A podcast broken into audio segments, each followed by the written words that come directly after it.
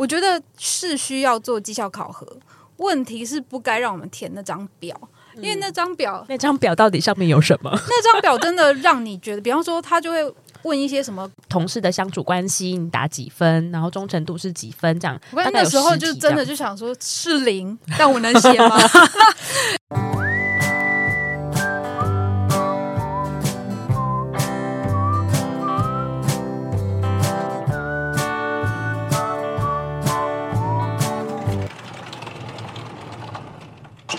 真的、哦，可是我跟你说，我刚刚在楼下有跟他讲，嗯、我觉得这本书真的很好看。你刚开始真的觉得对直男的那个 口吻，我有点对啊，我有点受不了难进入。就是我觉得为什么要知道你如何进入那那个公司，然后一二三四五的顺序。可你大概读到第二章节之后，就觉得哦，其实他的他用工程师的方式，然后又比较客观的描述那样写出来，我就会觉得哦，我真的可以了解他们在考虑什么事。而且我觉得他更厉害的地方是，大家讲的就是哦，这样子开放性自由组织。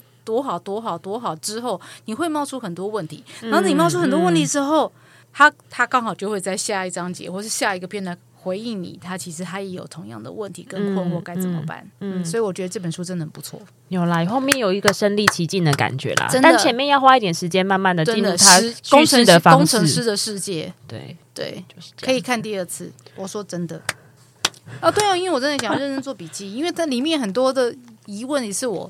过去在想为什么不能这样？没错，我在编书的时候也 没错，没错，可以想象他的手势。好的，谢谢两位的分享。我们现在还都没有进入到这个讨论。哎，刚刚那一段不行吗？我觉得那段很棒，我的想要倾诉。那可以不能就是这样轻松聊？那可以先让我很棒，很棒，开个场，开个场，对，让我开个场。叮咚，欢迎来到地方阿姨便利店。本节目由 Offbook 言外企划监制放送。今天这一集呢是阿姨独特新品上架的单元，为大家介绍这本书，书名是《不穿裤子工作的一年》，WordPress.com 远距团队幕后及工作未来。那刚刚前面已经有两位开了金嗓，帮我们为这本书。暖书了，对。那我们这一次呢，一样也是跟大家讨论工作的第二本书，也就是工作二部曲。那一部曲在哪里呢？一部曲就是在第十一集的时候，我们讨论了个人时代不能只是去做，重点是你想怎么做这本书。所以二部曲呢，我们原班人马，今天这个 就是非常梦幻的一间录音室，Pink Bubble，对，Pink Wave。那我们首先呢，先欢迎我们这本书的编辑阿妮。大家好，我是阿妮。你你真的好简短，啊、不然呢？很好，好，那再来欢迎，就是一样是重量级的，很重量级的，对，曾经呢，组织里的重量，组织里的一级主管，全盛时期带超过二十名子弟兵，这应该没算错吧？组织里的痛点，他很能体会。那我们来欢迎轩轩。嗨、哦，大家好，好。那其实阿尼呢，其实之前也是一样是中介主管了嘛，所以其实在这本书里面呢，因为作者呢史考特·伯肯先生呢，他之前微软的资深管理者跟企业顾问嘛，然后被邀请进入了 WordPress.com 的幕后公司 Automattic，那来任职工程师兼组长。那其实他就是用他这样的身份潜入观察这整个 WordPress 的公司的文化，那如何以不管理的方式来管理团队？那我觉得他其实在背后。谈到非常多很挑战工作三观的工作模式，因为我们其实都很习惯的，比如说坐在办公室里，进到办公室的时候呢，先看信，然后可能到时候主管就开始交办任务进来，你最后挤进一堆会议跟回完信件之后，发现已经五点了，然后事情都还没做，这个是我在前公司的经历，你就会发现有很多事情，这个工作的方法方式都被僵化，或是组织在讨论一件事情的弹性都越来越低了，所以其实这一件事情是我们在看到这本书的时候，觉得它其实非常有趣的。那 WordPress 是什么呢？嗯、那大家如果有，它就是一个算是内制作内容内容网站，对。然后你可以上去注册它的账号，你也可以自己有一个自己的官网。嗯嗯嗯，它其实是非常好用诶、欸，就是现在虽然有很多其他就是架设网站的软体，但是它真的是走在非常前线的一个、嗯嗯嗯、一个公司，然后使用这样子的开源软体、开源城市来让大家就是使用。那其实现在它其实有一些它的成就。全世界前一千大网站有三成都使用 WordPress 来架设它的网站，嗯、然后网站呢，形式有很多种，不管是个人啊、专业工作者啊，或是到企业，都可以使用他们的呃这个软体。那进入到这样子，我们前面的这个简单的介绍了，要来聊聊两位在看到这本书，尤其是阿尼，呃，从编辑的角度，先谈谈为什么会出这本书呢？我觉得出这本书的路径非常的有一点不寻常，嗯嗯，就是因为本人是一个工具控，对，就我只要看到有什么那个跟管理有关的工具，嗯嗯、我就会想要赶快下载来使用。然后大家应该都知道 Notion 嘛，嗯嗯，它是一个不好进入，可是非常非常自由的一个软体。然后我一开始在用的时候，就是凭直觉乱用，然后后来才上了那个。好学校里面有开 Notion 的线上课程，嗯，嗯，然后里面有一个呃，好，我记得那时候就是轩轩推荐给我看的吧，嗯、就是雷蒙三十他的部落格，嗯，我就在他上面看到很多，因为他就是一个叫做追求高效的，算是个体工作者，嗯嗯。嗯，然后他就有分享很多。嗯，他自己的工作方法、工作观察，以及他，因为他也有待过组织，所以他就反正就是有分享一些他自己的观察。他就是 Notion 里面的其中一个讲师，嗯，然后其中有一段就是他在讲，你如果是远距工作者，你要如何跟组织用同一个语言一起沟通，嗯嗯，嗯，对。然后那个时候他就讲到了这一本书，嗯，然后我就去查了一下，发现哎，没人出过。我就你看的角度好特别哦，没人出过。然后我就思考了一下，我就想说我自己也蛮有兴趣知道这个东西，嗯、然后就就就签了。嗯嗯。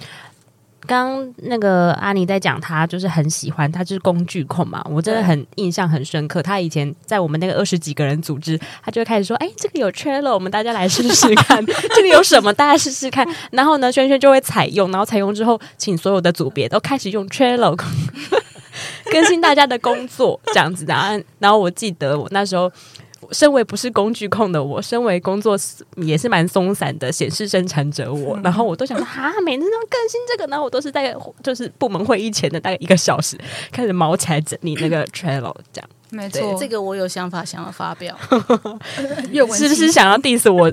当时候都是在前一哦，那一个小时。其实我觉得工 工具这样出来之后，端看我们怎么使用那个工具的心态。我们没有用一种这个工具可以帮助我管理好我的工作的心态在使用那个工具，我们都是把它当成另外一个 Excel 表在填。对。嗯，所以如果当我们把它当做另外一个 Excel 表在填的时候，其实你我后来就有点发现，就是大家把它使用当成我们每一次开会之前要把你的进度 update 到那个上面去的一个方式。那、嗯嗯嗯、后来我就想说，哦，所以就代表是你必须要从根本改变起。嗯，比方说，如果是在我们一起工作那个时代是已经有 Notion 的时候，有 Notion。这个情况下，我就觉得它是一个好工具啊。对啊，你想想看，如果只要大家权限设得好，我们在讨论视觉、讨论版面、讨论展场设计图，所有的意见都可以在那个当中交互的讨论来讨论去，嗯嗯、设计也可以在那里面，就是变成会是一个。呃，开放式的讨论，然后就不会有人在问你说：“请问某某主管看过了吗？” 意见是他的意见吗？因为大家都是公开了，就是在那个平台上，对对对对，谁都可以看得到，对，谁都可以看得到。然后我我因为我前一个工作。逼迫我要大量的使用 Notion 的工作，嗯、所以每一个人的 update 跟做法，嗯、其实我都可以看得到。嗯啊，所以我那时候真的时不时会觉得说，这些新的科技科技的工具帮助你使用工作的这件事情，是你要先站在一个它可以帮助你怎么样把工作做得更好的角度来使用工具，嗯嗯、我觉得就会。真的可以事半功倍，我有讲对吗？事倍功，事半功倍，对啊，对啊，嗯嗯嗯，对，因为确实我那时候就是当做一个交差，老板的交付任务，赶快完成的心情来完成这件事情的。对，那我当我看到 Trello 被这样运用的时候，我也非常的心痛。我我我了解，我了解，因为其实大家那时候没有办法离开，就是其他交谈软体。对对，那两位是为什么开始使用 Notion？你刚刚说使用 Notion 是因为你的前一个工作的组织都是不一定在同一个工作环境现场。嗯，其实我是从我在研念研究所的时候，嗯，因为你要收集很多资料，所以我那时候用了两个最多的工具，一个就是 Notion，另外就是一个 Padlet。嗯，Padlet 是因为学校 Tutor 他们建议的一个软体，但它也是开放。但是你，我觉得它是一个非常呃棒做资料库的一个地方，所以呃。你可以，它有时间轴的方式，它也可以帮你分类的方式，然后分类以后可以贴表格、贴文件、贴链接，哒哒哒，所以你就可以在这上面可以看，而且可以大家可以共同编辑。所以你在做 research 或是你在找工作资料的时候，它我那时候就觉得我需要一个可以呃容纳东西的一个地方，嗯，而不是打开一个 folder 一个一个去点开，嗯嗯，啊，所以那时候对我来讲。找到一个好用的工具来管理，就是很多种你要去读的这个资料对我来讲很重要。然后我就发现 Notion，、嗯、那当然 Notion 跟 Padlet 不大一样，所以那个 Notion 当我需要有一些协作或是讨论的时候。我觉得它就是一个很好用的工具。嗯，对对对，嗯，这边讲完，好像大家觉得这一集我们都在讨论那软体跟理、哦、对呀、理工女的部分。哦，不好意思，我们不是哦。那回到这个这本书呢，其实它我自己看完里面呢，书里面它其实真的都在挑战我现在对于工作的工作方式跟形式的这个定义。嗯、首先，第一件事情要跟两位讨论，你觉得现代工作大家觉得最大的问题或最适应不良的地方有吗？比如说工作上可能充满了很多设定啊，上班的时间、穿的服装仪容、开会的时间，为什么也是一定是一个小时，不能是十五分钟嘛？还有大量的写信，然后还有 包含他提到的说数据驱策思维，比如说我们钉钉 KPI 这些方法，是真的有有用处的吗？还是这个就是变成一个问题点的来源呢？想听听两位的想法。嗯，倪大师，你要先吧。我先我先说，就是我在前组织工作的时候，我的离职高点，嗯，通常会出现在每年的绩效考核以及年度计划的那个时间段。那大概就是现在这个时间。说的时候，我都还是会心脏扑通一下，我好紧张。是我最近我最近也特别想离职，是我又做了什么吗？我觉得这是一个公司的，就是。可能是公司的管理方式，然后再来就是，我觉得是需要做绩效考核。问题是不该让我们填那张表，因为那张表，嗯、那张表到底上面有什么？那张表真的让你觉得，比方说，他就会。问一些什么对公司的忠诚度那种？哦，对对对对对。哎，有这一题吗？有啦，下面的表格就会让你填各式各样的，比如说你跟同事的相处关系，你打几分，然后忠诚度是几分这样。我那时候就真的就想说是零，但我能写吗？我为什么要？我后来都会毛起来写。那我可以讲一个一件无聊的吗，因为我记得我有一次因为这个分数，有一个人全部都打十分，然后我就在那花半个小时在告诉他说。没有，为什么不是十分？这个怎么去衡量十分？就是我觉得很难呢。我说十分，然后因为是呃，跟听众补充一下，十分就是满分的意思。我就是觉得这种感受，心意上面是你是是我大概可以猜到十分的人是谁。结果我想半天，他跟我说九点五，没有点五。Oh my god！就是我觉得有些。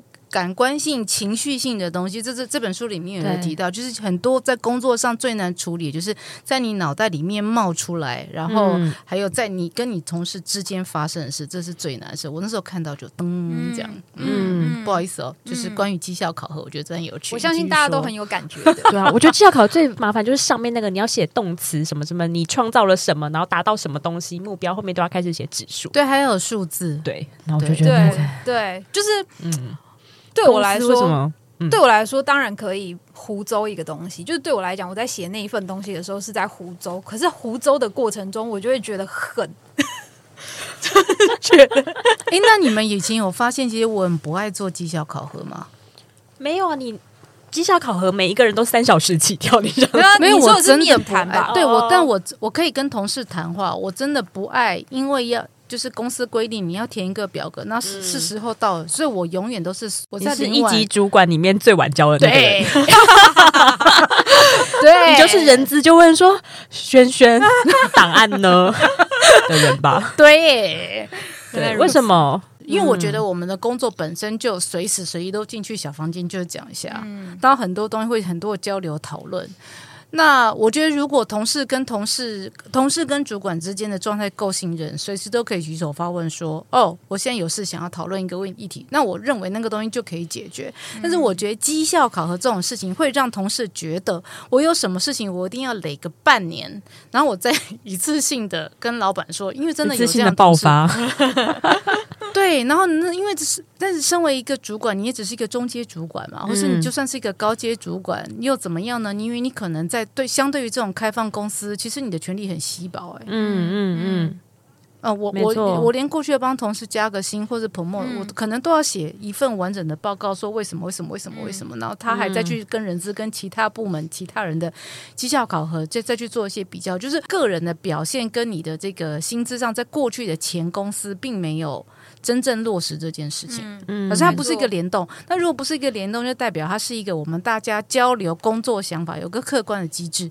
可是这时候你就会想说，诶，如果大家平常都呃，可以沟沟通的很好，有什么想法就讲出来。为什么一定要约一个时间，那个半小时在那个那个房间里面，而不止半小时？我知道，嗯，对，而且我记得以前每一年就是绩效考核的时候，大概就是就是会现在吧，是这时候吗？现在是几月啊？十一月啊，差不多吧。其实我都会很紧张，十月都要做年度计划，然后十一月开始考核。对，同事们提出来的疑问或他心里面那个大洞，不是我在这一下可以跟他讲完的，我真的不知道该怎么办呢。嗯，但是我觉得我后来啊，因为我现在公司是没有考核的，嗯，对，就什么制度都没有的。嗯、我反而会觉得好像抓不到任何东西，就是你很想要理解公司的。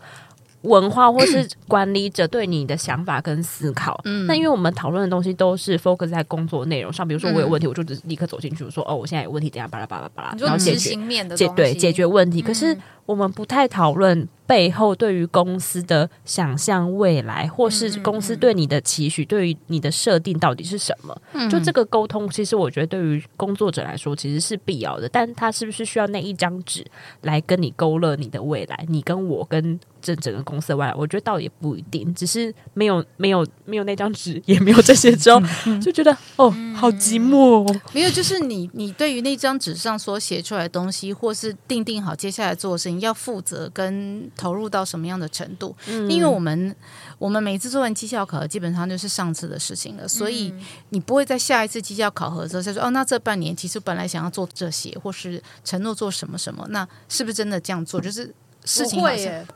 有的可以，我都会把上上半年的拿过来看一下，然后就把它照 照搬过去复制。对对，但是其实我的意思就是说，你可能有有的人会这样子 review，但是其实很多东西的承诺或做法或者什么事情，组织会一直变动。嗯嗯、那不是那那张那张纸上写几行之后，接下来就会变成那个样子，嗯、就会立刻变现的，不会。对对对，嗯。那轩轩呢？有没有什么认为你认为的包袱？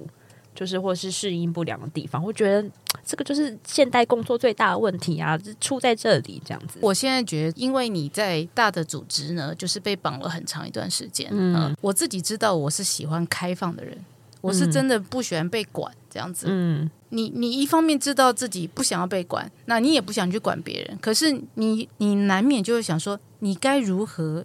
呃，完全开放性的信任别人，就是我该用什么样的工具？就是当我今天跟别人工作的时候，嗯、我们都是远距工作，我不需要交代他，我不需要叮咛他。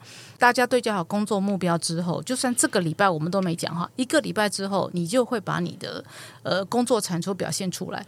我的意思就是说，如何信任跟你的工作伙伴。彼此都可以做这件事情，我觉得这个是我想要练会这个是技术。就是说，假设我现在开一个新公司，我要 interview 很多人，我就想说，我如何。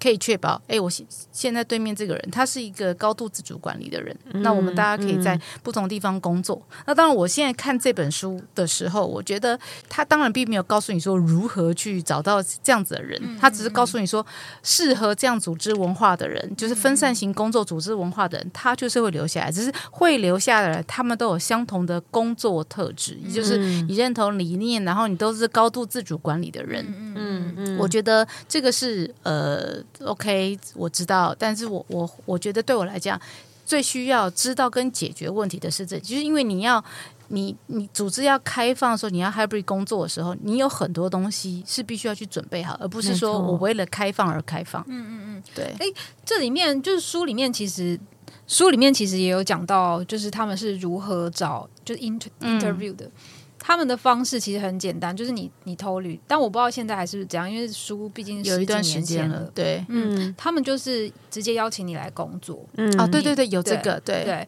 然后透过你在跟他们工作的过程，就是比方说，如果我跟你约一个工期，你都没有办法如期交付的话，那我可以视为你对这份工作其实。不上心，对，然后你可能也不适合跟我们一起工作，嗯，对，就是他是用一个这种实际工作的方式来操作，嗯嗯。刚刚轩轩讲到，其实一个很重要的关键哦，其实就是我下一题会想要问的，就是构成办公室那个良好的职场文化跟团队默契，大家认为是什么呢？其实你刚刚提到的是信任，嗯，这两件事情，嗯，那不如就来讨论信任，你们觉得怎么样从日常的这个相处里面建立起呢？因为有一些信任，你知道那种。那种创新的公司啊，就会说好，我们去外面 team building，你知道用那种方法。可是有些人就会觉得，在 team building 的过程中，不一定真的完全能够建立信任，反而就觉得，哎呀，那就是公司要叫我们去做的事情。然后其实去参加了，感觉就是 team building 到最后，感觉大家的观念也是不一样。因为像我之前有个朋友，他加入那个 B 型企业。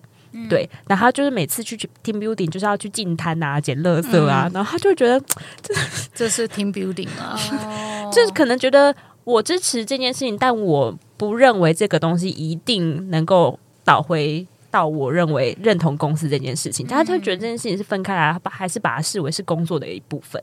对，那两位怎么想呢？就是如何建立信任这件事情很难，是不是？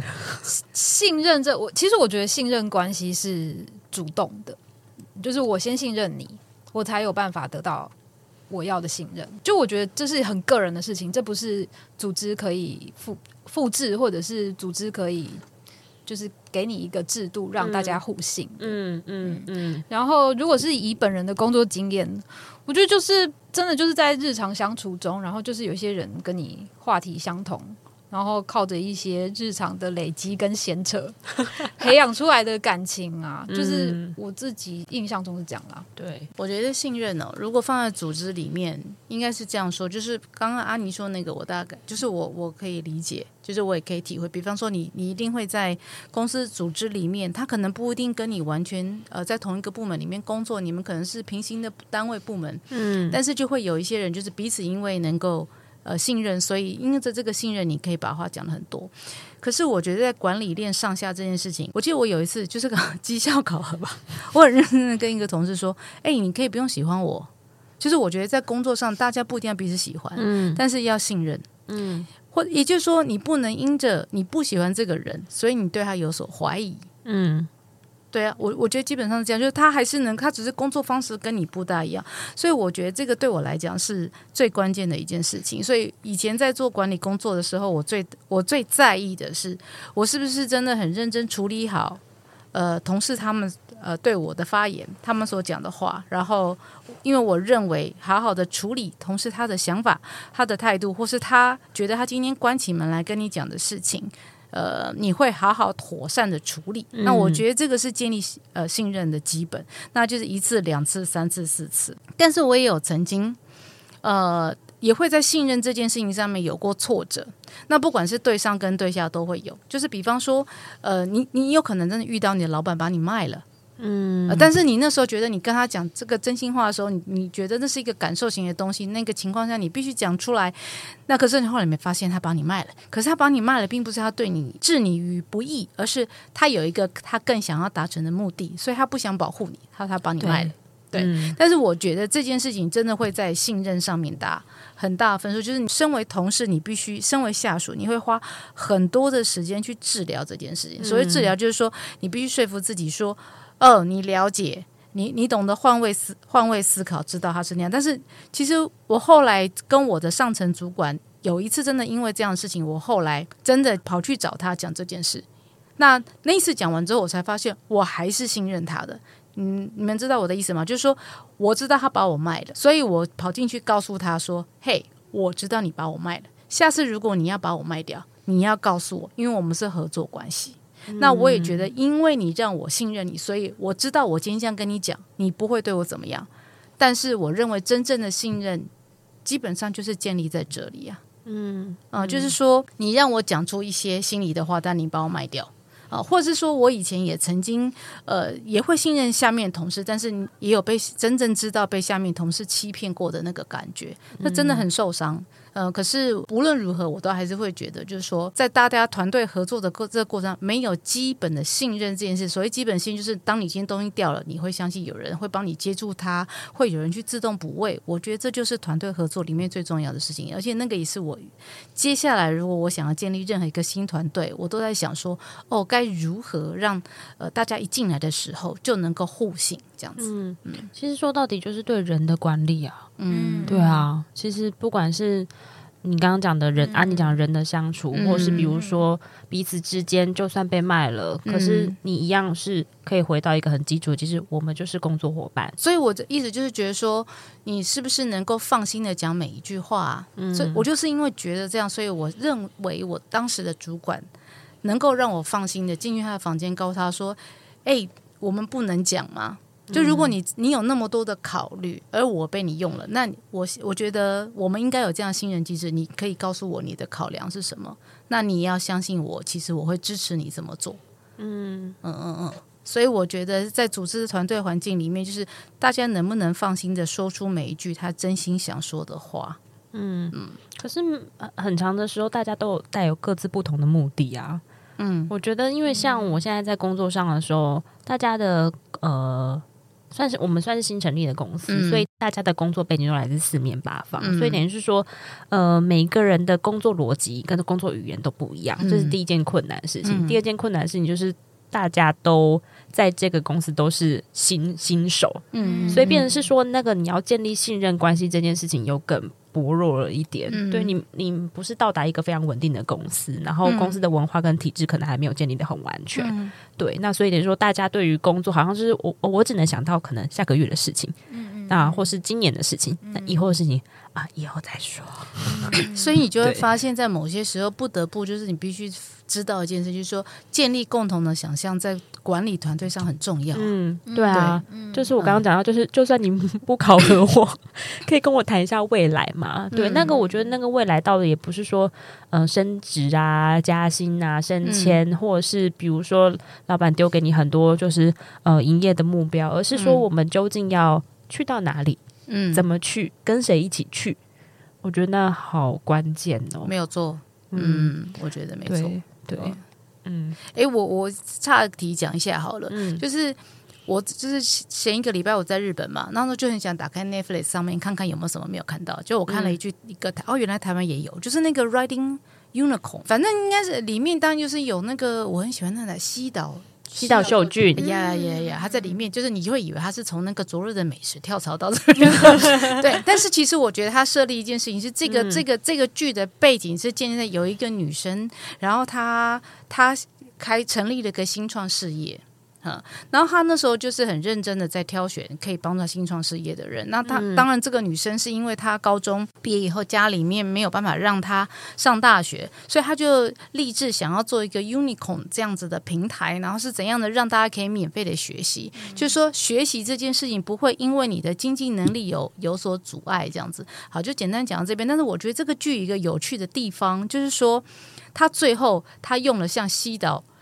呃，秀俊这样的人到他的公司上班，就是他们是一个那种开放式的，然后呃，大家很自主管理的。每一就在意就是说，当他们今天做个新创的时候，他的团队里面的三四五个人，其实基本上大家都对于这件事情非常的有热忱跟很投入这样子，然后也确保大家有一定的理念，所以就是很合了一个很年轻的公司。所以他是花了一些篇幅特别在做 interview。那这这个时候的西岛秀俊呢，他本来是一个银行的行员，所以是每天穿着西班西装。上班的人，他在某一个转捩点之后，他觉得他想要转换他人生的工作，所以他就看到了这个女生的在在呃报章媒体上面，他就来做面试。所以他在面试的时候，他就是一个完全跟真的他们这组织里面所有所有穿的很 fancy 的人的状态是完全格格不入的一个人，因为他完全穿着西装，嗯，这样。可是最后后来想那个女生。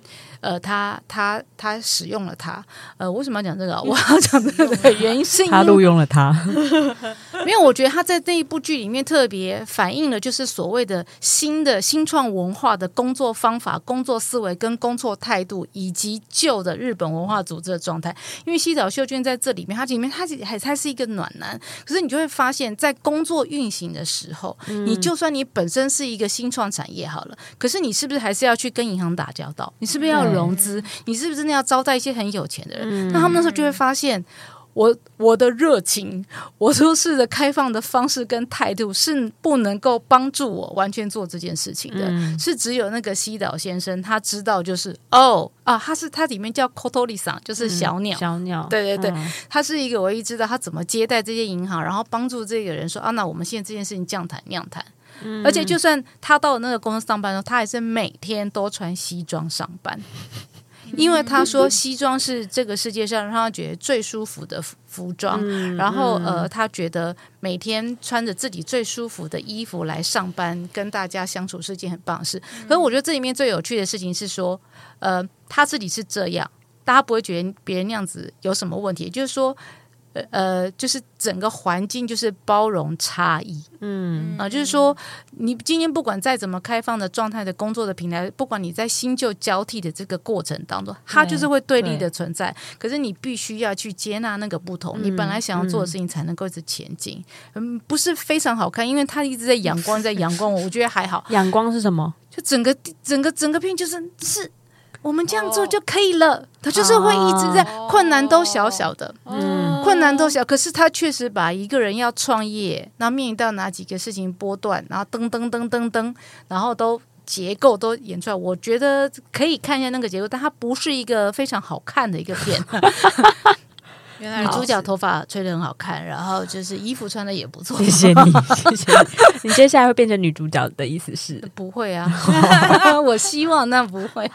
刚刚轩轩有提到一个，就是组织的包容性跟弹性这件事情，嗯嗯嗯、你可以呃，大家不管在大组织、小组织。嗯尤其是那种运行很久的那个弹性、跟包容性、跟多变性就会越来越僵化了。我不晓得大家会不会这么觉得？嗯、那当然，就是组织的弹性怎么建立？我看这本书的时候觉得很惊讶一点是，他们可以，因为他们就是自己做自己上架嘛，所以你会知道它的变动性，就是快速发布任何一个改变，他们就是在错中学的那个状态。嗯、可是跟我们以往的工作经验可能完全不大相同，因为我们需要酝酿，嗯、需要理解说。在前面的压力测试已经先把所有最坏的情况或是不对的情况已经想完了，嗯、这个东西才浪取出去，这是完全不同的工作方法。嗯、那组织的弹性这件事情应该要怎么样去去思考呢？对，是要改变使用的工具吗？改变决策的方式吗？以前我们都做一件事情就要层层上报之后，对，最后才才才出去。那这个东西到底有没有办法改变呢？我很好奇耶。呃，我觉得就是看组织文化吧。我觉得这个东西就是要扣回到上一集的个人时代里面，就是因为我也我也认同，因为时代的。眼镜旧有的制度其实会逐渐的崩解，嗯嗯，所以就就很像我们上次有聊到嘛，就是有一些阶层其实是会慢慢的不见的，嗯嗯。然后我觉得这件事最大的关键就是，就像你刚刚说，其实我们以前有很多决策是要层层上报，可是其实上面的人到底在看什么呢？嗯，他们看的目标跟我们看的目标是不一样的，嗯嗯。所以他们等一下问上面的这个人，不是他也要往上。报啊，嗯、就是决决策的那个点究竟是什么？嗯，我们在意的，他们可能不在意。嗯，对，所以其实最重要的是，大家应该都有读过《编辑时代》吧？嗯、有一本书，它是专门日本的书，然后他采访了很多日本的出版跟杂志、报章的专业工作者。是，然后它里面就有讲到，Brutus 那个日杂，他们的编制是一个主编带一个编辑。两个人做一期的题目，嗯，他们不开编辑会议，对，他们就是两个人讨论完要做什么题目就开始执行了，嗯，嗯，所以我觉得某个程度上，我比较相信决策这个东西不是共识决出来的，是要有人来承担说我要做这件事情，嗯，我负责这个东西，然后把东西串起来，嗯，我自己觉得是就是以。以决策的弹性来说是这样。嗯，嗯我觉得你刚刚讲一个关键字，就是承担。因为我、嗯、我觉得在在看这本书里面，他你刚刚说就是他们自己写城市，就是可以一直升、一直更新、一直上线。对对，所以我觉得有时候大多数组织或他想要改变，他只看到这件事。对啊，他说可以这样，只要这样这样就好。可是你再仔细看进去，他其实是有设定很多管理办法来让这件事情它不会被泛滥的。嗯、对。呃，比方说会要求你，你要上线的时候，其实工程师自己会有个字，就是说哦，你要更新，我要跟跟我的更新不会有冲突，我们必须要自己自律性建立这样的管理。再就是你要上线的时候，你人不能消失不见，嗯、你必须要、嗯、呃，你必须要保卫它。到最后这件事情，呃，所以这比方说像在我们以前组织里面，不是要一个一个 check，一个个个、嗯、一个个 check 吗？嗯、我我曾经真的有一次，那时候我们不是在发刊嘛，嗯、然后每次到就是你都永远都做到最后一秒钟啊，这么快来不及啦，嗯、对。但是你的老板的老板的老板可能要看嘛，就是老板的老板老板。嗯。然后后来我就后来就有一次就问我的老板，就说。你可不可以告诉我，你到底要看到哪里？我现在跟你 deal 好一件事，因为你如果真的要改到某个地方的时候，嗯、就是我们只有一天，根本就没有办法改。嗯，对对对，所以我会说，我我先跟你分工合作，你可不可以告诉我，你你你觉得我？这个直接的人可以决策到哪里？这样子、嗯、哦啊，那你觉得你要决策到哪里？这样子，你有没有办法做完这件事？就是我觉得这个书里面有讲到一件事情，就是说，当你越自由越开放，你都可以这样做，代表你会全权负起责任。嗯，Yeah。所以，比方说，像刚刚阿妮提到，就是说，Brutus 就是一个一个。他们就这样做，就是我觉得就是说，他们全权负起责任这个状态是什么呢？比方说，你是不是真的把内容都做得很棒？那他是不是真的就是到销呃，我杂志一定是还是跟销售有关系哦？嗯、那他因为 Brutus 也是一个牌子啊哈，嗯、所以也就是他们前面已经先 review 过了，这这这三个人做出来的东西绝对符合 Brutus 的巴拉巴拉，就这个话题没有问题。但是最后负责完做东西好不好？不错，但是最后销售好不好？就这个就会进入一个他们。呃，check and review 的一个这个机制，我觉得一定会。杂志不可能成为每一个人梦想的原地，它最后还是要盈利。它没有盈利，它不能让你继续做梦。嗯，所以我觉得完全的负起责任这件事情，呃，是每一个想要有更开放、自由的工作者要重新呃认知跟面对什么叫完全的负起责任。嗯嗯嗯，完全的负起责任在。体制化的，大家都被分散的耶。对啊，对啊，对啊，就是对啊。尤其如果是在日本那样子的社会，你负责这个部分，你负责那个部分，你他们又被切分成更小的，每个人只能决定他自己线内的事情。然后说，哦，那我们就在网上报，那你可能两个两个月后才会得到答案。我觉得这就是在组织里面，你很难讲说要什么弹性，因为。承担的责任就是分散的，啊，嗯、你就只拿你应该说，他既是权，他也是责。嗯，你就拿到这些东西，你当然就只能说，我就负责到这啊。嗯，嗯那怎么办呢？我们离 离开组织，所以个人时代不是说了吗？这个东西是会崩解的，每个人就要回到自己。嗯，好，谢谢。可我们我们现在公司还没崩解，因为我我的意思就是说，它就会是一个比重的问题，它不会全部都没有。嗯，就像现在再怎么发达，就是大家都已经做数位，就是数位网络商务的一个时代，你还是会看到有人站在路边发你卫生纸或者是广告纸啊，传散是其实已经是一个负根崩解的一个状态。可是你就会发现，也许你有时候会想说，我会看到这种情况再多。在多久？五年、十年，搞不定。但它就是会慢慢被稀释，它不会瞬间不见，但它就是会在这个时间里面慢慢、慢慢的平均分分散过去吧。嗯、就是未来已经在现在了嘛。嗯嗯。那里面其中有提到一个成果胜于传统，是对，就是等于是说，呃，像刚刚讲的，每一个人可以自己负责。嗯、那你你的那个组织的的呃僵化跟限制就没有了，就每一个人都是。等于说，像很像是平行的的那个概念。那我反而去想说，他会不会像？因为 Netflix 之前有一个工作的手法，就是反正你你只要能够做到那件事情，嗯、其他的事情我都会帮。怎么讲？虽然组织都会忽略，嗯、或是你只要得到那个销售额，嗯，对，那组织就会全力的投入去做这件事情。他会不会有时候会变得有点竞争大于一切呢？就是我只要能够达到我的营业额，我其他我主管或是我上面人这些人都不重要了。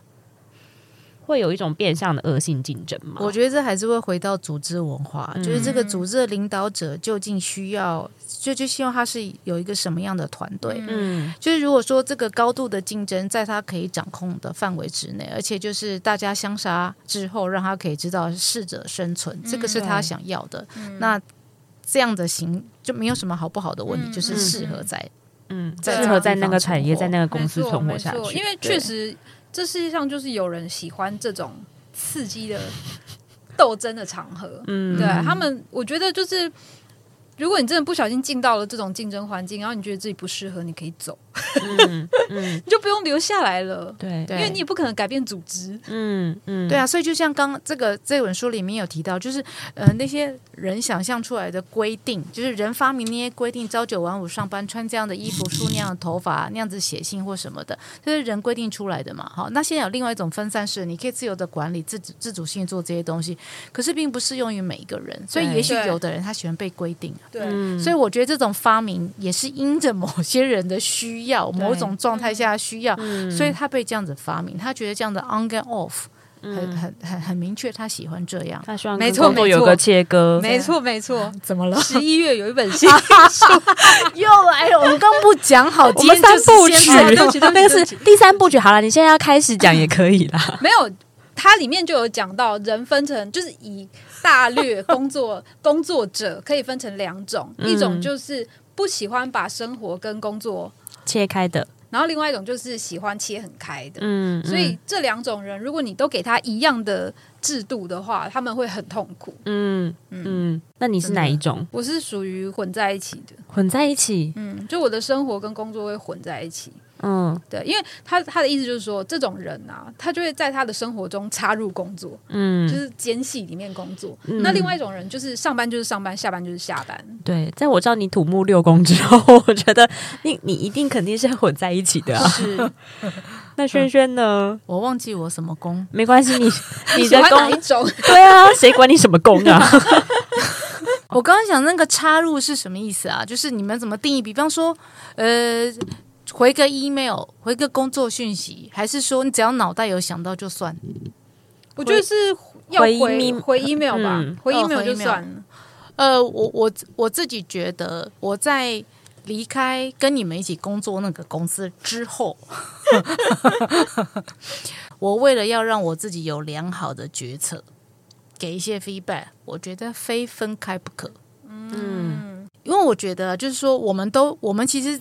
在过去几年，包含现在所做的事情，都是自己真的很喜欢的事情。嗯，嗯，所以当你做的事情是你自己很喜欢的事情，在某些我觉得脑袋里面思维的运作，你是没有办法工作跟生活完全分开的。对啊，好，这个是没有办法、嗯、啊。但是因为是这样，所以我就会希望我自己我在做什么事情的时候，我做好一些好的规划，除非真的是一个紧急状况，不没办法，得要马上回，不然我后来会觉得说，今天同事问我事情，我不就是应该给他一个。良好的回应嘛，哈，但是良好的回应奠基在什么样情况之下？所以，呃，之前我们刚不讲工作软体 Basecamp 里面，其实有提到一件事，就是他们那个创办人有天讲一件事情，我觉得哦，蛮对的，就是这个我们从来没有想过，就是我们都会觉得，我们今天去提案报告的时候，都会请老板说，好，那我们现在提案一二三四五，是不是觉得当下就应该有所决策？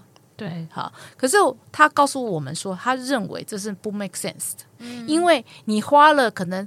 一个月、两个月、三个月，你花很长时间，你做 research，、嗯、然后你想这段该怎么、嗯、怎么、怎么、怎么做。可是你为什么来跟我报告二十分钟、三十分钟以后，我就必须要马上告诉你一要、二不要、三不要？如果我现在很快速的就可以回答你，我怎么能够对得起你过去三个月的付出？这么说也是哎、欸，他所以他的意思就是说，他们不在会议上马上决策事情，但不代表说他把他的决策推得很长。他的意思说，嗯、当你今天你把你的提案报告完整写来的时候，我们在这个地会议上，应该是你提案，我问你很多的问题，呃，我问到所有我需要决策的判断思考的资讯，我拿到这些资讯之后，我会告诉你我多少时间回应你一二三四五。嗯，他认为这才是一个呃较完整的或者较良好的一个决策。那当然，我本人现在还没有完全试验过这件事情，嗯嗯、我只知道说，呃，我也可以了解，就是说。当你在做一个很大的计划，一个管理决策者面对很多个案子在你身上，然后你要马上决定要或不要的时候，其实那个决策量很大啊，那你也知道，就是说那个决策压力很大的时候，你也会知道说，今天如果你决策错误的话，后面那个三百人去做事的时候，其实你一决策错，后面其实覆水难收。啊、你你的同事提案子给你，想法给你，那你好好思考过以后给他，你不觉得就你被拒绝？也会比较舒服一点嘛，因为有时候你在会议当中的时候，嗯、我们过去有非常多经验，就是你在、嗯、你在提案的时候，你都会想说，这个他喜欢，这个他不喜欢，呃，啊、这个他 O 不 OK？就是那好像就会变成一个带入老板的思想，我们就是训练有素的喜好的问题。就是他今天，就是你可能永远，因为他喜欢穿红色高跟鞋，你可能你的提案永远都红色高跟鞋，嗯，对，但其实这不是一个好的决策过程啊，嗯，对对，而且我觉得这个不好是会让同事真正厉害的 idea 他不敢讲，嗯，对。对，没错。但我刚刚也有瞬间想到说，如果我是个执行者，我就很想赶快死一死，你知道吗？没有，快给我一个答案吧，烦死了，我已经做那么久了。我刚刚听起来，我觉得。他应该是一个情绪权威，什么意思？什么意思？情绪权威就是刚刚说那一种那个 Basecamp 老板，是不是？对对对，我觉得他他这一是一种情绪权威的决策方式。各位，这个是人类图，是就是他。情绪权威的概念就是，他一定要等他去消化过那些资讯，他才有办法给出一个相对正确的决定。嗯，可是对有一些人来讲，他是没有情绪的，或者是他甚至就是荐骨权威或是直觉权威，他是在当下回应的，所以他可能反而就是，比方说，你可以看有一些人是适合很明快的做决策，有一些人适合把东西放一阵子再做决策。嗯嗯，所以就呃，我只能说尊重每个人的内在权威，哎，我知道，我可以，我我知道这个，因为其实基本上我是荐骨权威型的，所以我是很快就嗯嗯，这个喜欢或者这个应该怎么样，好像就应该去到哪里。可是因为我的呃这里是空白的嘛，所以你有时候你的这里指的是哪里呢？逻辑中心。他刚刚说他的脑袋就是逻辑中心，对对对，是空白。所以我会希望我不是照一个自己喜好嗯来做决策的一个人，我希望我想过嘛。嗯，对，所以就是因为我不想要同事最后就说，嗯，那这个嗯喜欢吗？这样，对，对，就是这个东西还是有过理性的判断这样子，所以我觉得应该是要这样。所以他写的那个东西呢，我就会哎想一下，就是对我来讲那个是有用的。那所以我后来就会跟我之前老板就沟通说，哎，我自己提案完之后，我也会跟他说，我今天觉得有一二三四五，那你可以做这样这样这样决策，那各有什么什么好坏？那我们今天先讲到这里。你也不一定要现在决定，嗯、啊，那我们就约好明后天我们再来做讨论的决定。嗯、就是后来变成是我会主动的跟老板说，你不用现在做决定，嗯、啊，我们可以晚一点再做决定。嗯、因为觉得先弄到老板人类图哎、欸，因为我跟你说，我我我现在只要幻想一下那个决策的状态，我真不相信老板会想哎、欸。我觉得他放着他就忘记了，因为他要决策的事情太多。对啊，很多时候都这样，很想只很想只要赶快拿到老板的，就是一纸答复。因为因为他很忙，就算你拒绝我也没关系。明天之后他的讯息就堆到一千，然后就再也看不到这个。嗯，嗯我觉得那个是跟组织的架构是有关系的。嗯，嗯对，某种程度上是。嗯嗯，对。那身为主管呢，两位都担任过吗？你刚刚说。我们前面介绍说有二十名子弟兵，那我算过，真正多的时候三十九，最高三十九，就一个班嘞，真的哎，老师好，嗯 嗯，计划，请问老，请问老师，在传统方法跟他提到的这些工作的，就是访新的未来里面，有什么样你觉得你未来可以应用在你的调整方法上？啊，这个我要想一下。嗯，那阿尼呢？虽然你现在只是。旗下有两枚到三枚员工哦，你讨论了那么多本书，工作的书，有没有什么东西可以应用在就是你未来怎么样去创造组织文化？三个人也是组织啊，我我跟你说，我我觉得人真的要对自己有所了解。像我就很、嗯、应该说，我原本不没那么确定，可是当我知道本人是一个上升母羊之后，我就越来越了解为什么我是这样子类型的人，就。如果我今天是一个管理者的话，我很清楚，我手下大概四个人就满了，嗯、我不会想要再带更多的人。嗯、就我很清楚，我只能这样影响几个同事而已。嗯嗯。嗯然后我以前本来就是一个热爱看一些工作书的人，我只要看到我就会，就跟那个软体一样，我只要看到工作书里面有什么方法，我觉得。很值得试用的。特别是像以前在面试的时候，我觉得读很多什么 Google 识人术有没有？他怎么面试的？我就想要把它拿来用。然后像这一本书的话，我自己是从里面，就是他不是刚呃那作者嘛，他就是等于是一个小的组长。然后他的背景是因为这些工程师都是自己工作的，所以他们其实没，而且他们其实微妙的有点左派，就是他们崇尚自由，他们才不管资本主义那一套呢。对对。然后为什么 WordPress 是一个开开源的城市是他们一开始就已经讲好的，他们的理想就是，嗯嗯嗯，他们要让每一个你想要说话的人都能免费的在一个平台上发言，对，是是一个很左派的思想嘛，嗯，对，所以他要如何用资本主义的方式在管理这些人上是有一点就是互斥的，嗯，然后他做了一件事情，我现在就开始这么做，就是。他每次开会啊，因为我们不是开会，有人要做会议记录嘛。嗯，他自己做会议记录。你说老板本人、组长本人自己做会议记录。Birkin，对，我现在就开始在尝试。他不是说 WordPress 的老板哦，是 Birkin。对对对，作者本人、组长，就是他透过做会议记录的方式，等于是某一个程度上更了解整个会议上每一个人有没有发言啊，或者是他们有什么想法啦，然后还有做一些整理跟。他知道每一个人适合做什么事情，如何跟他们一起工作。嗯嗯嗯，他里面不是有提到他们在开会的时候，就是会有那个大会，然后就是 Matt 跟那个谁史考特嘛，对，就是他们一个营运长 CEO，然后他们就会一起跟大家说话，然后就当然有些理想讲话，但实际的交派任务只有一个。但我觉得他们很棒，是他们公司直接帮你设立，就是说你会有两个频道，一个频道就是你你听这个 Matt 在讲话，另外一个频道就是大家在。交流，对对哦，可是我视讯，对对对，大家在交流，就是也因为它是全开放的，所以就是它这里面有一个附带的管理，其实是对啊，你就是欢迎讲话，但你谨言慎行哦，就是说，因为任何一个新进的员工或者他们都可以看得到过去所有的谈话的记录，我觉得可以看到过去的所有结果，这真的超赞，这就是推翻不要再用 email 这件事情，因为它只活在某一些人的信箱里面，然后你为了让他知道走了之后，你就再也看不到。那些东西，哎，但是我觉得它更棒的是，就它里面讲到一件事，它不是去统计大家用什么什么什么来工作啊，email 这百分之一，可他在告诉你一件事情，如果你要用 email 也可以，他没有规定你只能用这个，嗯，就是它的开放是开放到这种程度，只要你你今天这个团队觉得我现在就是一个想用 email 工作的人，或谈什么事情，你就这样子用，对，嗯，对，他也不去阻止限制，就是真的就是开放，嗯，对啊，嗯，没错。那您刚刚想完了吗？于是还没想，就是哎，等下你的问题是什么？你可以再问一次吗？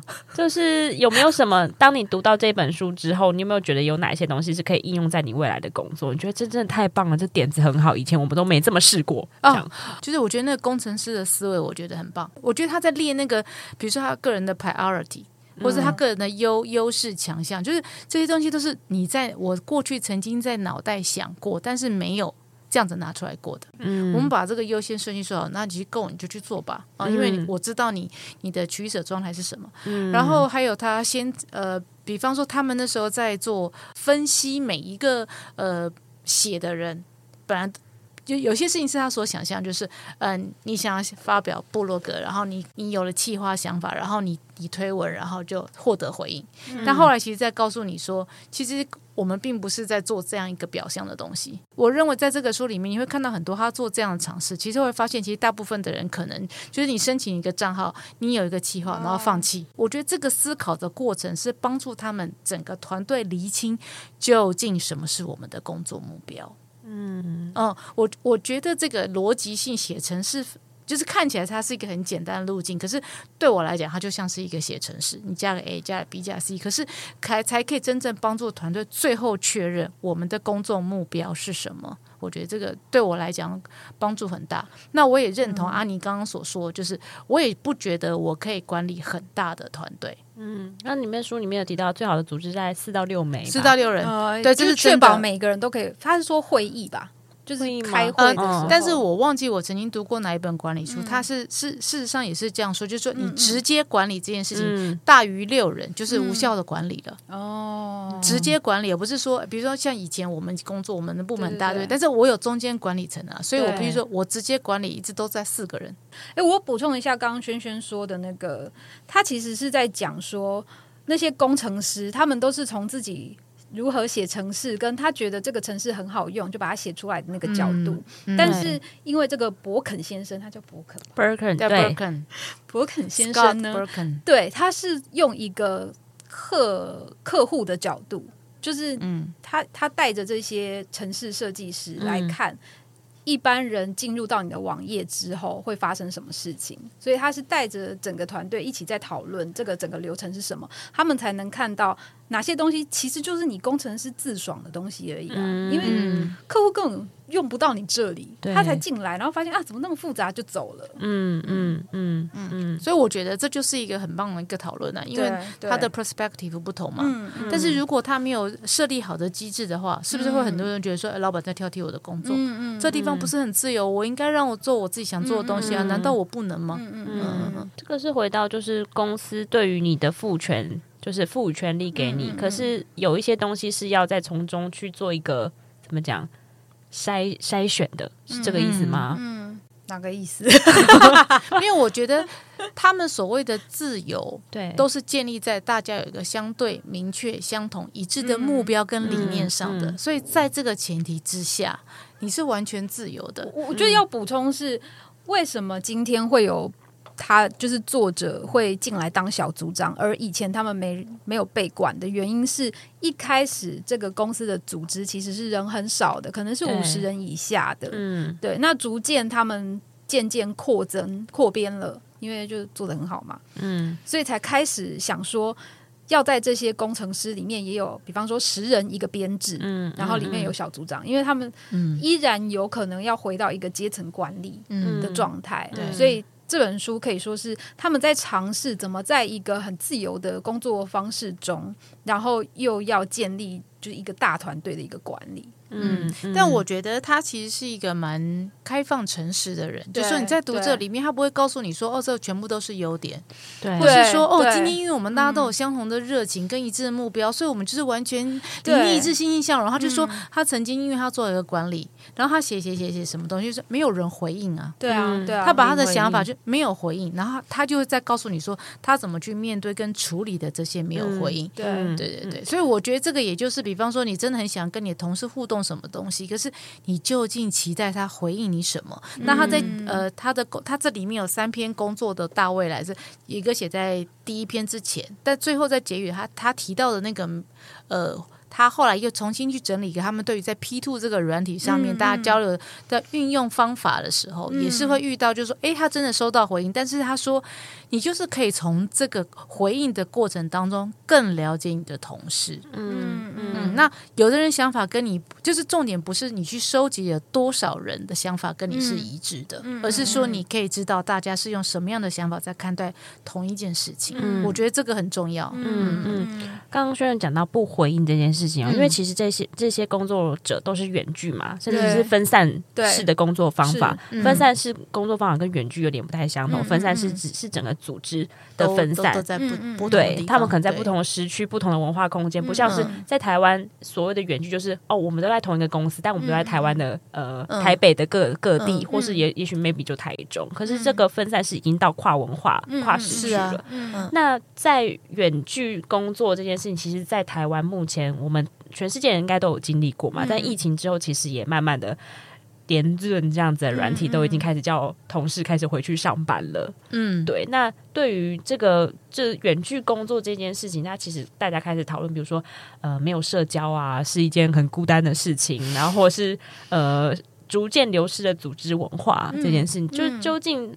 呃，两位怎么看？就是比如说，呃，远距工作这件事情对人的影响，嗯、但也是有很多好的面向嘛。因为有些人觉得我在家工作，我可以深耕跟家庭之间的关系，啊、这个是是好的，啊、有好有坏。嗯、所以现在渐渐研发出那个 hybrid 的方式，就是你可以选择在家三天，嗯、然后也要去公司两天，嗯、去跟大家交流。究竟大家怎么看这件事情呢？嗯。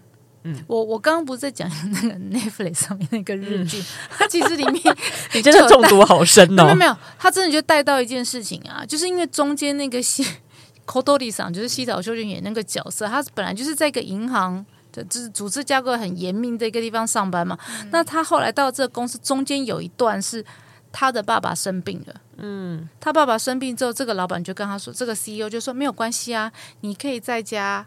工作照顾好你爸爸，嗯，但是也可以把这个事，也可以把我们这个工作做好。我的意思就是说，未来的组织必须要保有这样的弹性。现在比如说，哦，我的家里面有什么事情的话，你可能有兄弟姐妹，但是兄弟姐妹，我觉得也许在以后的世代是不存在的。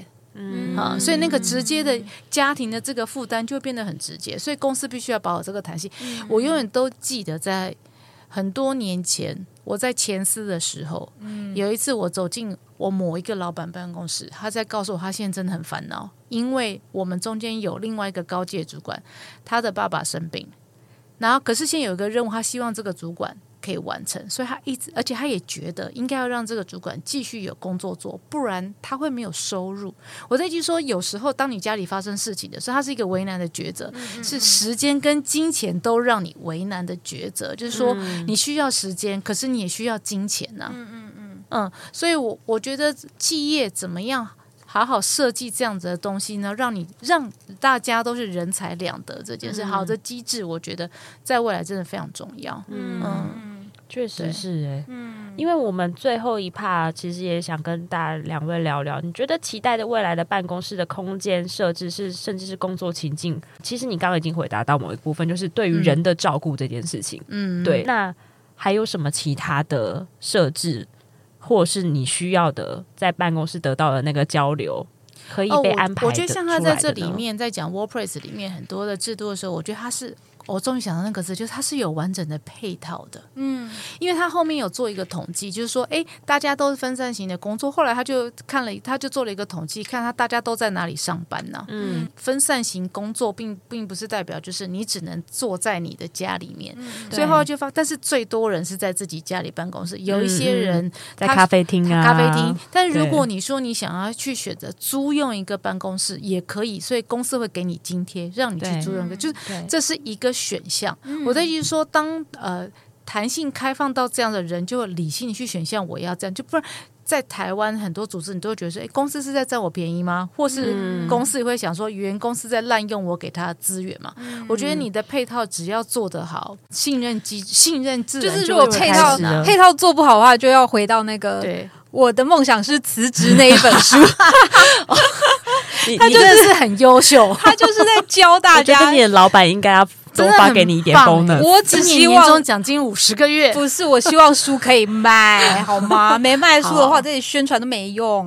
好，好，好，那那接下来让你继续讨论，让你有五分钟可以宣传。对对对，就是他那个书上就是在教你说，呃，其实你没有办法辞职也没有关系，因为你可以在公司吹免费的冷气，用免费的印表机，就是教你。哦，就是你可以换一个念头 想想这件事情。我们上一集有讲到，我这是一个准备在创造工作的人嘛。嗯、对，其实我觉得现在在大家在工作这件事情上，有很多东西你都要重新定义跟讨论。嗯、比方说，你接下来还有一个员工的时候，以前呃，我认为我的老我的老板给我一个空间，给我一个地方上班，这个是必必须基本的，所以包含职啊、B 啊。电脑什么的，但是未来这些状态都会颠覆啊。嗯，就是有一些工作的耗材是我们每一个自由工作人他自己都必须必备的。嗯，OK，好，所以呃，我只会在想说，如果以后我是这样工作的时候，我如何有效的归纳跟收收敛管理大家共同创造的东西？嗯，我被放在什么样的地方？然后呃，这些东西不会不见。然后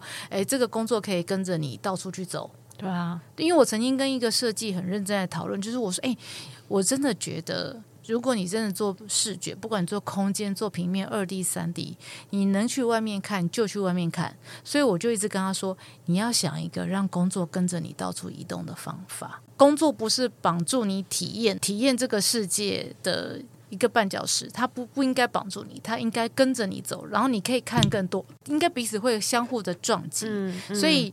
能启发你把工作做更好，可是这个工作也会推动你想要再去看更多的事情，嗯、所以我觉得我未来会希望设计这个工作可以 push 我跟我的伙伴是这样子走的。嗯嗯，那阿妮呢？你期待未来办公的空间有什么样子的设定吗？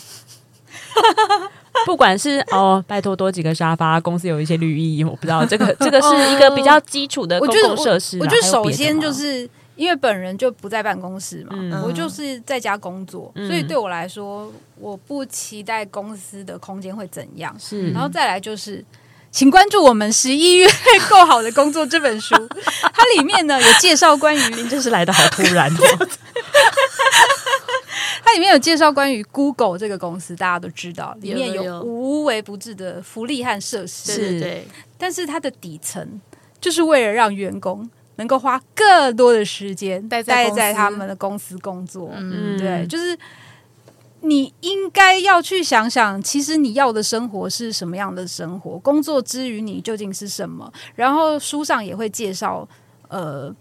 有九个案例是他们过去如何把自己的自我成就，还有他的自我价值跟工作这个东西深深的绑定在一起。这个可能是全球就是有着工作主义的资本主义的国家会有的一些问题。嗯。嗯嗯因为我们其实节目也大概一个多小时了，所以我们其实已经算是到了一个尾声了。Oh, 然后，但我最后，因为刚刚阿妮讲完这个，我很想补充一句，就是，嗯、就它里面有好几个，有三个段落是讲工作大未来，那、嗯、在最后。一段的工作大未来里面有提到一段话，我觉得蛮好的。他说：“我们在工作保持最危险的传统观念，就是工作必须是严肃无意义的。”哦，对，我看这段也非常感觉。Automatic 就是这个 WordPress 的这个公司呢，是在把工作带回其根本，就是让工作拥有意义，并让劳工拥有莫大的自由，且对工作本身感到骄傲。这我是我是觉得这个就是他们公司的灵魂，对，对，跟他们觉得很像信念那个永续的价值，就是人这件事情的价值。那所以，因为我们很常只看到这个工工作多少收入，这个工作可以怎么样，那都是理性的数字，所以这个理性的数字。其实，如果我们在这个理性的社会去讨论这些意义、热情跟灵魂，嗯、他他就说，在这里面，嗯、在这个社会里面，感觉这这三个就是个恐怖事件，就是 怎么会是讨论这三件事情？可是，其实就是这三件事情才会驱使你是信赖这个工作，并且愿意投身自己的价值的。嗯，你不会只是想说，呃，这个去计较这个时间，嗯、去计较这个升迁。嗯，对，所以我会觉得这个东西是我在这个里面感到，哦，原来我们是这个根本已经走歪了。就我个人的观。观念或许可以去做一些修正，那当然我，我我自己本身是追求意义跟热情的人，只是你在工作的过程中，这个东西会越来越消磨不见。那能够找回这个东西，你才能够找到你对于工作真正的本本体的认识跟价值是在哪边。这是我自己在这本书上面最后获得一个很重要的东西。嗯，那两位还有什么要补充吗？我们觉得你这。结尾真的是太棒，说的太棒。那你书打完了吗？我打完了，打完了。因为我怕你有没有没有讲到。啊，但是我是说真的啦，嗯、我觉得不管你今天是呃刚入职场的人，或是你已经工作大概一段时间，或者像我这种真的很想要有一个新的开始，为自己创造工作的人，我都会觉得这本书真的蛮好的。因为它会帮助你来回思考很多事情，它就是把它在 WordPress 的工作分成几个结构，那每一个结构完之后，它就会用给你刚刚说的工作大碗去做一些这个状状态的的的总结。嗯，所以它好像是一个喃喃自语，但是你一刚开始会好像有点难进入，可是你一看完之后就说，哦，你知道他为什么要带你。这样子走过一轮，然后把你想的问题再重新再 summarize 一次，然后他有有不同的 perspective 的正常思考，而且他不是只用自己的个人的感觉哦，他其实里面讲很多论点，他都做了非常多的资料收集跟工作的考究，所以我觉得他是一个很客观的一个一个写法，而且后来我因为我在看中间的时候，他中间都是讨论到，他都一直提到他什么时候进入，什么时候离开，那我都会想，我都会一直忍不住想说，哎呀，你为什么要离开？哎，你为什么要离开？你为什么要离开？嗯嗯嗯，但是后来其实你看到后面，你就知道他哦，因为他为了要写这本书啊，他成为一个全职的作家，他在人生上有不同的规划，他要为他自己工作了，嗯、所以我觉得哦，这是一个很好的 ending，、嗯、而且他还交代了。团队里面的谁谁谁现在在哪里会去做什么事？我觉得很有工程师的幽默。嗯嗯，所以我觉得这本书真的很好看，可以看很多遍。我真的是很认真在推荐它，非常的感谢，希望大家有兴趣。对，希望大家这本书继续卖下去。那我们今天的节目就到这里喽，谢谢大家。如果有任何想听、想聊的或想分享的，欢迎到 IG 搜寻地方一便利店，关注我们并按赞。还有在各大平台追踪我们节目。那我们工作三部曲，够好的工作这本书呢，将在一月跟大家分享哦。好，那我们今天二部曲就结束到这边喽，拜拜，拜拜。